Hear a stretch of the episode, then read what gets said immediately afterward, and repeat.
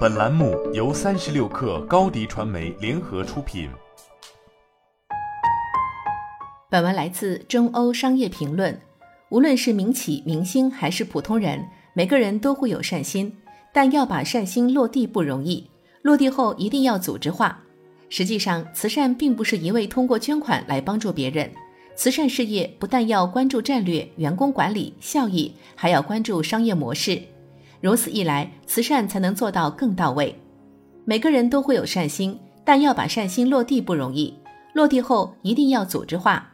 慈善的组织有两种方式：一是非营利组织，这种组织由于没有所有人，所以成本非常高；二是社会型企业，也就是尤努斯主张的做法，将资本市场和公益组织两种治理形式结合在一起。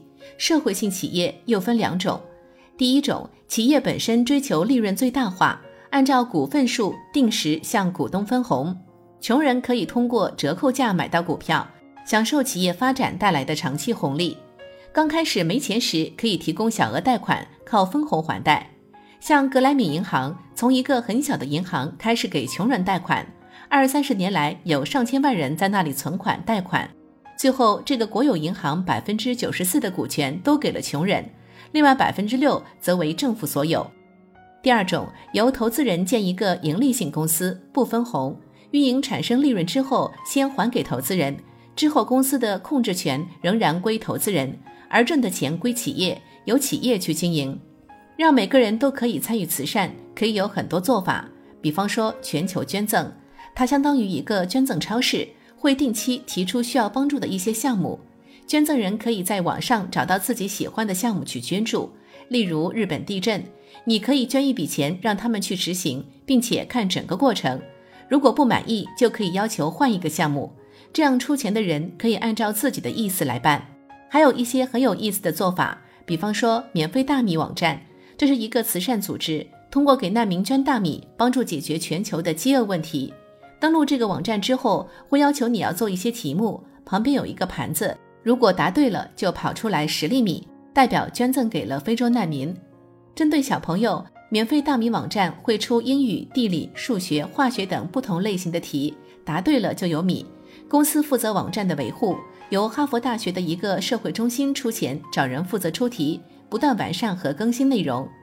做慈善并不是免费的，也有社会成本，所以要用最有效率的方法把钱用起来。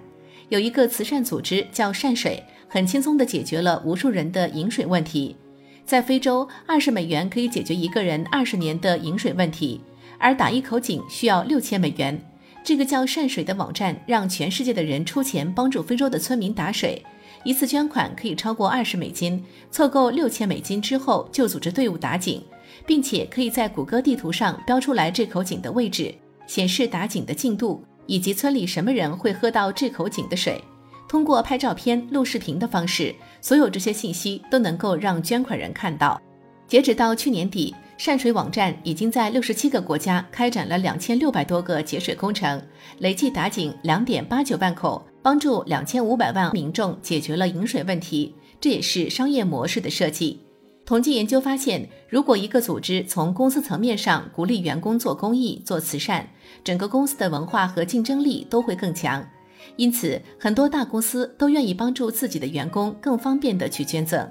于是，全球捐赠这个网站把这类公司变成客户，为他们做捐赠网页，帮助运营维护，每年可以收到一笔费用，然后为大家去寻找合适的慈善项目，收取代理费，并帮助公司宣传他们的所捐项目上的贡献，或者提供捐赠者与世界著名企业家交流的机会。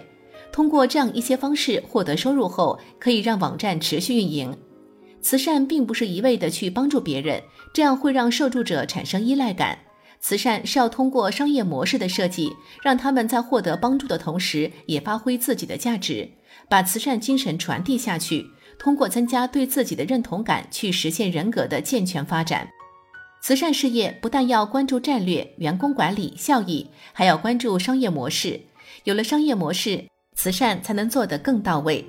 好了，本期节目就是这样，下期节目我们不见不散。高迪传媒为广大企业提供新媒体短视频代运营服务，商务合作请关注微信公众号“高迪传媒”。